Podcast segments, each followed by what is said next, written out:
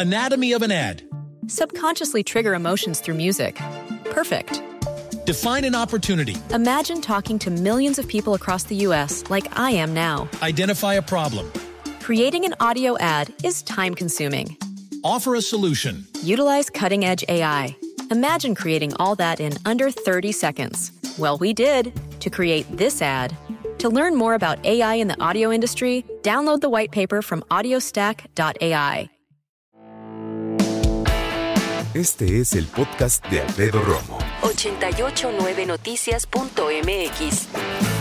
De todos los libros que amablemente nos envían las editoriales, hay unos que acaparan por lo menos mi atención inmediatamente. Tal fue el caso de Rota se camina igual, este libro que publica Hojas del Sur y que escribe Lorena Pronsky y que ojé y me puse a revisar en esta semana. Siendo sinceros, yo esperaba un libro más como de autoayuda, ya sabes, pero me percaté que si bien tiene muchas lecciones, no son lecciones directas. En realidad me parecen como historias crónicas de lo que una persona puede sentarse a escribir y experimentar.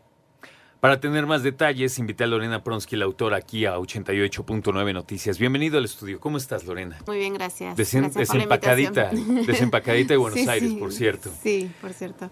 Eh, Lorena, ¿por qué escribiste Rota se camina igual? La escritura, en un momento de mi vida específico, que estaba atravesando un duelo, me vino como no a salvar, un poco como digo yo. Empecé a sublimar estos duelos, esta angustia, ¿no? Esto es, o sea, darle algún cauce sano, ¿no? Hay gente que hace arte, hay gente que sale y corre, hay gente que come, Sí. hay gente que se droga. Bueno, Sí, yo sí, en mi caso, bueno, escribí.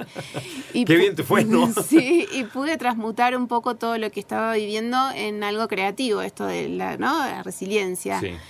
Y fue casi sin darme cuenta, porque lo, empecé a hacer eh, como parte, ¿cómo decirte? Como parte del duelo, ¿no? Esta cosa de respetar el estado anímico que yo estaba viviendo y no hacerme impune a lo que estaba sintiendo, esto de decir, yo tengo que atravesar esto, lo voy a vivir, me voy a conocer a mí misma, hice un viaje ¿no? emocional y bueno, y empecé a escribir para empezar a, o sea, sentir lo que estaba, lo que me estaba, lo que me estaba pasando, lo que estaba por ahí pensando y lo empecé a publicar en las redes sociales. Eh, y bueno, y esto hizo que la gente se empezara también a sentir muy, no sé, identificada.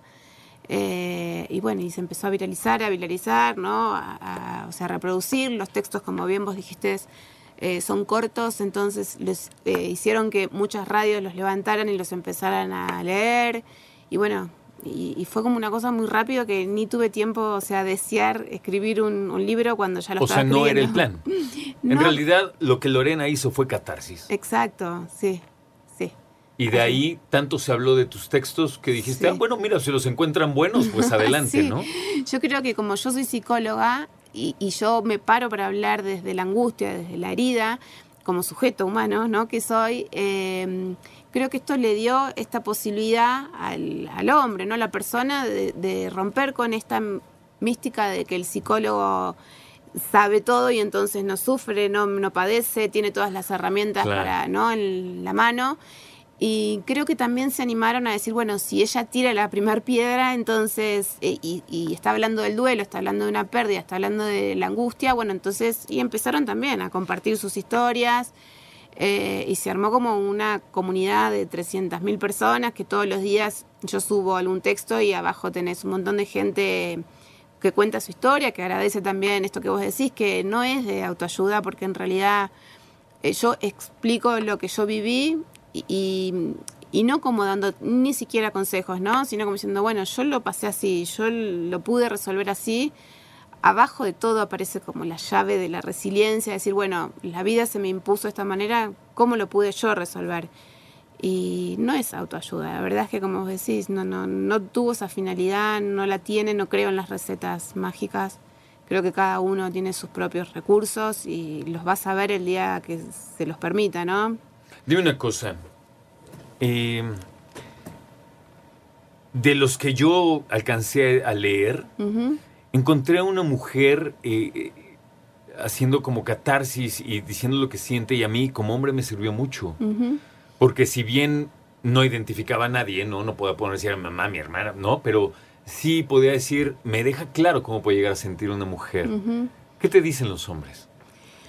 Los eso, a veces nos están, qué sé yo, no sé, agradeciendo por poder, o sea, entender un poco más la subjetividad femenina, que tampoco era la idea, porque en realidad yo escribo porque mi voz es femenina, pero yo siempre digo que a todos nos, o sea, atraviesan las, las mismas cosas, ¿no? Las mismas, no sé, qué sé yo, emociones.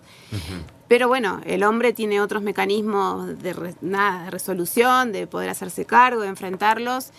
Eh, eh, yo creo que hay como una, una, cuestión de que sí, que es el universo femenino el que más claro queda, en o sea, en esos escritos queda muy, eh, muy polarizado la idea de que la mujer siempre y por una cuestión eh, de, no sé, si, si, cultura, ¿no? Mandato social, siempre fue adquiriendo un rol más de víctima y acá en Rota se camina igual, aparece como una mujer que quiere, ¿no? Romper con esas cosas, de decir, bueno me, me, pasó esto, pero yo voy a volver a elegir, voy a volver a salir adelante, como pueda, como sea. Y, y, bueno, creo que fue rico también, ¿no? En ese sentido, que se puede seguir transitando igual, más allá de, la, de las cuestiones de la vida, de los vínculos. Pareciera que escribís cualquier cosa y no cualquier persona se, se atreve a escribir, menos lo que siente. Sí, yo creo que, digamos, hecho de, o, o creo yo, esto de que lo que empatizó con, con, la gente es esto, de poner arriba de la mesa no la sensibilidad y no como algo malo, no como, viste, no sé, un defecto, sino como algo necesario para poder entender el mundo propio y también para poder ingresar al mundo de los otros.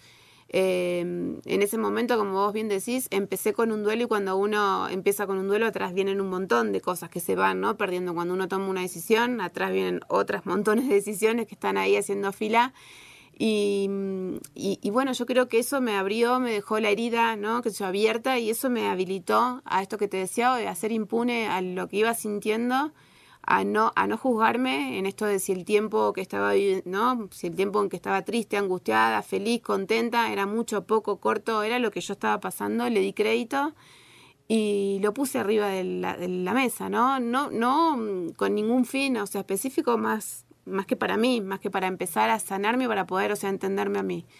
Y creo que no hay nada más empático que que el otro se muestre, ¿no? Muy, no sé si sensible o vulnerable, pero cuando uno empieza a entender que eso es algo bueno, es algo, ¿no? Positivo, que es, es, la, es la endija por la cual entra el vínculo con el otro, tenés como la llave, ¿no? Como decís, bueno, si mi, o sea, esto es lo que me hace ingresar al mundo del otro y también al mío empezás como a despertar, ¿no? Empezás a ver el mundo de una manera distinta. De una manera distinta. Algo que tanto necesitamos a veces cualquiera de nosotros, ver el mundo de manera distinta. Suena fácil, no cualquiera lo logra. Y creo que para eso hay que de repente echarse un chapuzón bien adentro para salir un poco más refrescados. El primero de las... Eh, de las narraciones que aparecen en este libro de Lorena Pronsky habla de una mujer que no podría estar más eh, afectada física y emocionalmente y sin embargo camina y sin embargo se mueve, como dicen, ¿no? Sin embargo va con una sonrisa y es esas personas que nos llaman la atención, sí, porque obviamente se ve rota, pero más nos llama la atención porque actúa como si no lo estuviera, cuando a todas luces lo está. Y entonces yo no sé si tú que me escuchas en algún momento has tenido una situación de vida en que dices, lo, lo, piensas a ti, yo creo que no te animarías ni siquiera a verbalizarlo, pero cuando lo piensas dices, de verdad, si fuera por mí, no me saldría de la cama hoy en todo el día. Me siento devastado o devastada. Siento que no estoy bien, siento que no me está yendo bien, no me gusta mi vida esta tarde, este día. Y lo peor es que ayer tampoco y seguramente mañana tampoco me va a gustar mucho mi vida. El viernes pasado hablamos acerca del Día Mundial de, las no, de la Salud Mental. Y cuando hablamos de esto es primordial porque ahorita que platicaba con la Pronsky, autora de este libro, nos quedamos justo en donde ella dice, pues es que lo tienes que aceptar. Tienes que aceptar lo que está pasando y lo que estás atravesando. Y para ti, que eres un especialista de la salud mental como psicóloga, Lorena, esta eh, situación tan adversa que viviste, que incluso te tomaste pues, algún tiempo para irte de viaje y escribir estas, estas páginas que están llenas de catarsis, de dolor, ¿no? Pero también de verdad. ¿Siempre fuiste una mujer valiente como para saber que ibas a poder escribir algo así? ¿O de la nada surgió valentía para escribir todo esto? Yo creo que el hecho de ser, esto que te digo, ¿no? De ser psicóloga y las redes sociales eh, eh, yo sé y sabía que algunos pacientes me iban leyendo, yo quería evitar que sepan o supongan que iba dirigido hacia alguien, que se mezclara mi vida íntima, ¿no? Privada, porque en realidad mis musas, o sea, inspiradoras son los afectos, el miedo, la angustia, o sea, todo lo que iba sintiendo y desde ahí iba empezando a, o sea, armar, ¿no? El desenlace. Ese texto que vos decís que se llama Rota, se camina igual, que es el que le dan origen al libro, en realidad era la, historia de un chico que había perdido a su, a su hermana y a mí me llamaba la atención la, la felicidad que él no tenía y un pibe súper carismático, un chico súper carismático, empático.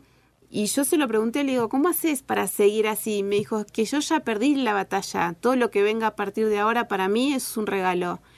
Y creo que fue la primera vez que entendí, yo siendo psicóloga y esto que te digo, teniendo miles de recursos, que, o sea, aceptar es dejar de lucharse a uno mismo también, ¿no? Y de que esto, que después de todo lo que pasó, todo lo que venga, o sea, es un regalo. Yo ya perdí, ya no lo voy a recuperar, es irreemplazable, pero sigo caminando igual.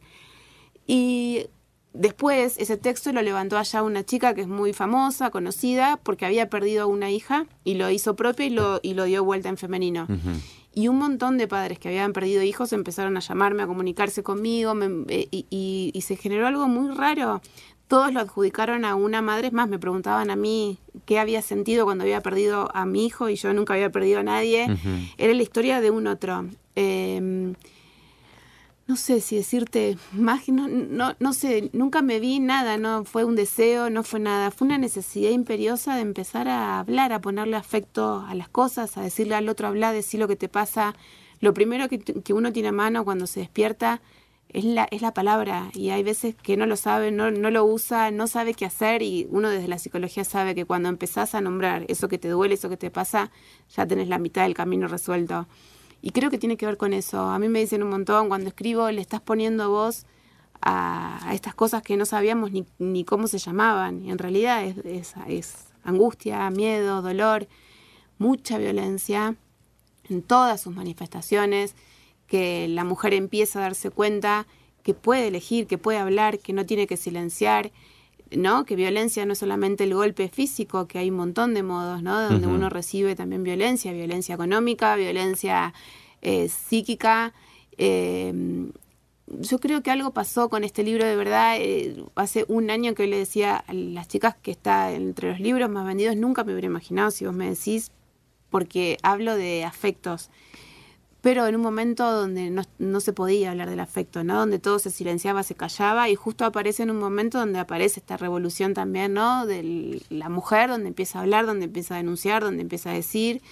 Y, y sí, yo creo que se empezaron también a animar, a darle voz a eso que duele, aceptar que hay cosas que no van a cambiar, que no van, que no van a pasar. La muerte de un hijo es, es tremenda, eh, nada va a reemplazarlo, pero uno puede decidir qué hacer con eso que le pasa, o aferrarse al dolor, como vos hoy decías, y quedarse en una cama, o seguir transitando en un universo cambiado, porque el mundo cambió, cuando pasan estas cosas el mundo cambia, y uno también cambia, y tiene que aprender a vivir de una forma, de una forma distinta. Escucha a Alfredo Romo donde quieras, cuando quieras. El podcast de Alfredo Romo en 889noticias.mx.